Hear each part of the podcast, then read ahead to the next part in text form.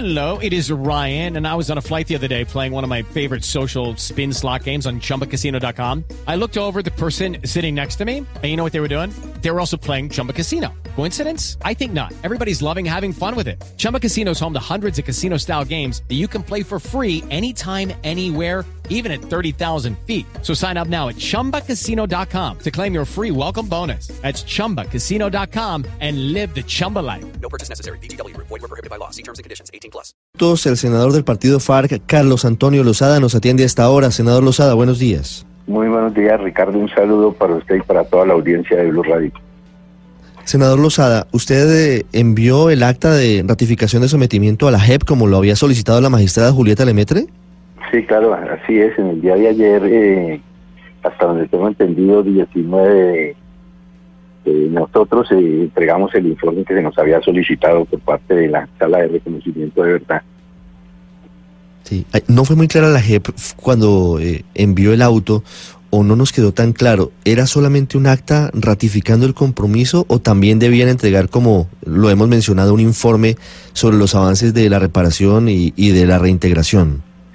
Sí, eh, se trataba de un informe individual eh, de todas las actividades y que hemos venido realizando en cumplimiento, digamos, de los compromisos adquiridos en, en el acuerdo de paz en relación con la implementación y lo que tiene que ver, digamos, con eh, el aporte en la difusión de los acuerdos, el trabajo de pedagogía, actos de reconocimiento de responsabilidades, eh, aporte a la verdad y reparación de las víctimas.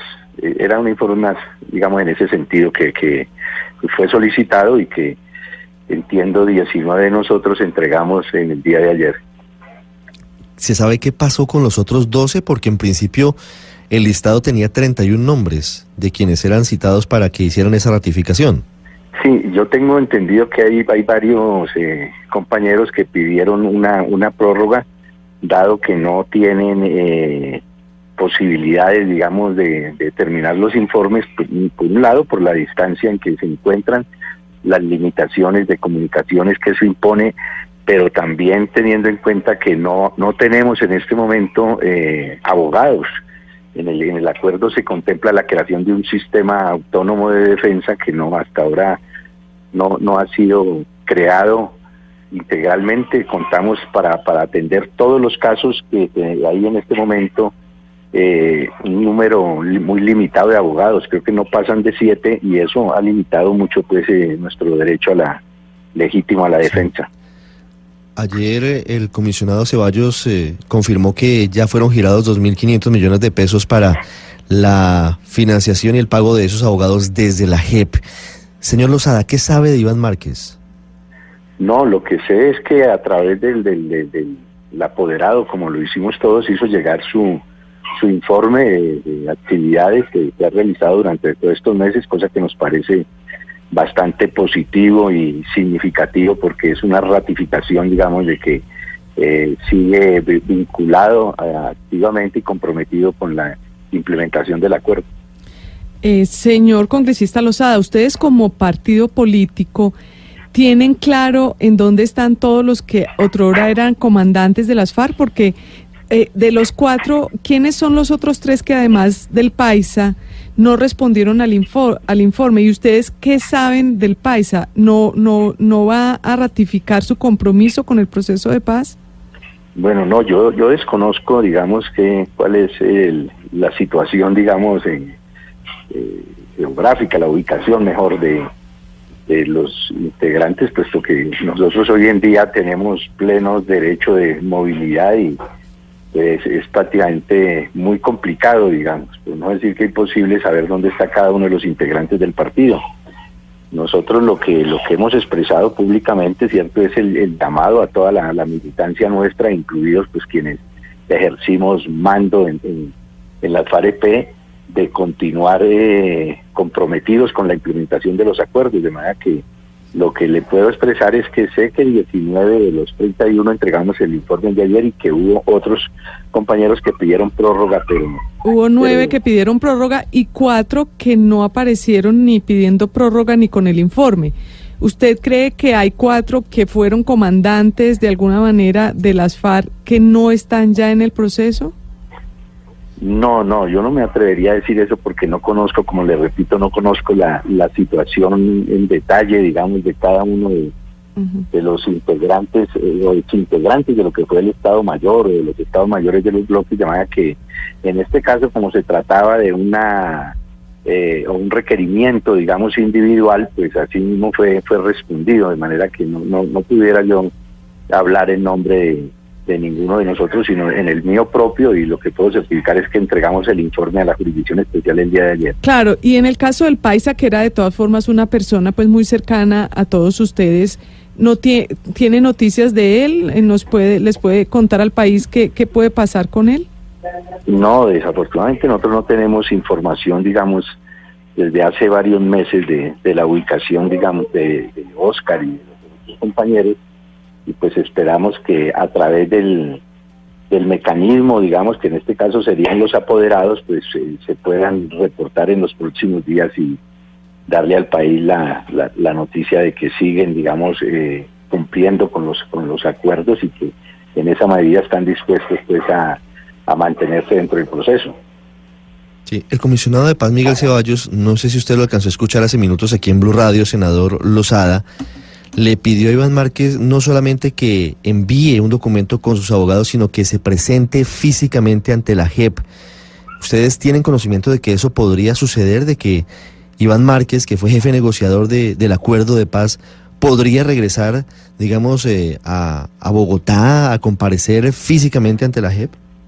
pues digamos que eso sería seguramente una, una señal muy muy positiva, pero repito, eso sería una una decisión que tiene que tomar eh, individualmente cada uno de nosotros. Él ha venido insistiendo que no eh, considera que no tiene garantías, puesto que fue objeto de un operativo de unidades de contraguerrilla en la zona de, de Miravalle, en el Caquetá. De manera que esa es una decisión personal, nosotros eh, respetamos obviamente esa, esa decisión porque eh, son hechos puntuales, ciertos que han sido verificados y, y, eso pues obviamente ha generado mucha zozobra, inquietud en, en, en muchos de los eh, antiguos eh, comandantes de la FARC, ¿no? ¿Alguien del partido FARC ha podido hablar o ha podido ver a Iván Márquez después de su salida de Miravalle? No, no, nosotros eh, la dirección del partido no tiene no tiene comunicación con con Iván de manera que no no no sabemos. Pues, lo que yo puedo constatar cierto más por las informaciones de prensa es que entregó el día el apoderado el día de ayer el informe pero no el partido no tiene digamos la dirección comunicación con, con Iván desde hace aproximadamente tal vez junio julio creo yo. Sí. Senador Lozada en eh, Venezuela se encuentra Rodrigo Granda, que es integrante del partido FARC, en una gira aparentemente académica. Él dijo ayer que si Venezuela y su gobierno fueran amenazados, él y otras personas deberían ir a defender, entre líneas dijo eso, a Nicolás Maduro y a la revolución bolivariana. ¿Esa posición es de partido o es de Granda? No, no, nosotros, nosotros lo que hemos estado planteando y lo hemos dicho incluso en debates en el, en el Congreso de la República, es que lo que más le conviene a Colombia, lo que más le conviene a Latinoamérica es permitir que los venezolanos puedan resolver sus problemas de manera soberana. Y creemos que la política que se ha expresado públicamente por parte de algunos funcionarios del gobierno colombiano, entre ellos el, el embajador eh, en, Estados Unidos, pero también por el por, por el canciller no contribuye a que se genere, digamos, un ambiente de, la, de las relaciones bilaterales eh, en el mejor sentido de, de lograr, digamos, la, la, convivencia de dos países que son hermanos y dos pueblos que son hermanos sin que se interfiera, digamos, a, a partir de las diferencias que puedan existir y que son respetables, pero consideramos que los venezolanos deben permitir, deben tener la posibilidad de resolver sus problemas entre venezolanos. Sí, pero no tomarían de nuevo la decisión de ir a defender la revolución bolivariana en caso de que hubiese algún tipo de intervención o de amenaza, como lo dijo Granda? no, el, gobierno y el pueblo venezolano tienen la capacidad para defender su soberanía, su integridad. Nosotros lo que hemos expresado es, precisamente el, derecho de este pueblo a resolver sus asuntos internos sin la injerencia y la intervención de países extranjeros. Sí. Senador Lozada, una pregunta final. ¿Qué siente usted cuando escucha, y seguramente lo ha hecho en los últimos días, a personas que estuvieron en poder de las FARC secuestradas durante 6, 8, 10 años? como Alan Jara, como el general eh, Luis Erlindo Mendieta, Luis Eladio Pérez, Oscar Arturo Liscano, contando las barbaries a las que fueron sometidos por ustedes? Pues yo pienso que lo que lo que se ha conocido esos mm, relatos dramáticos y dolorosos es una ratificación de el acierto que se tuvo al tomar la decisión de cerrar este conflicto, de buscar salidas distintas a la prolongación. Me parece que eh, al escuchar eso, como eh, es apenas lógico que fue el padecimiento de los centenares de miles de víctimas. Imaginen que tenemos 90 mil colombianos desaparecidos, tenemos más de 250 mil muertos, más de 7 millones de desplazados, de manera que el dolor de cada una de esas víctimas justifica y amerita haber llegado a este acuerdo de paz. 718, senador Carlos Antonio Lozada, muchas gracias por estos minutos con Blue Radio. A ustedes, muy amable.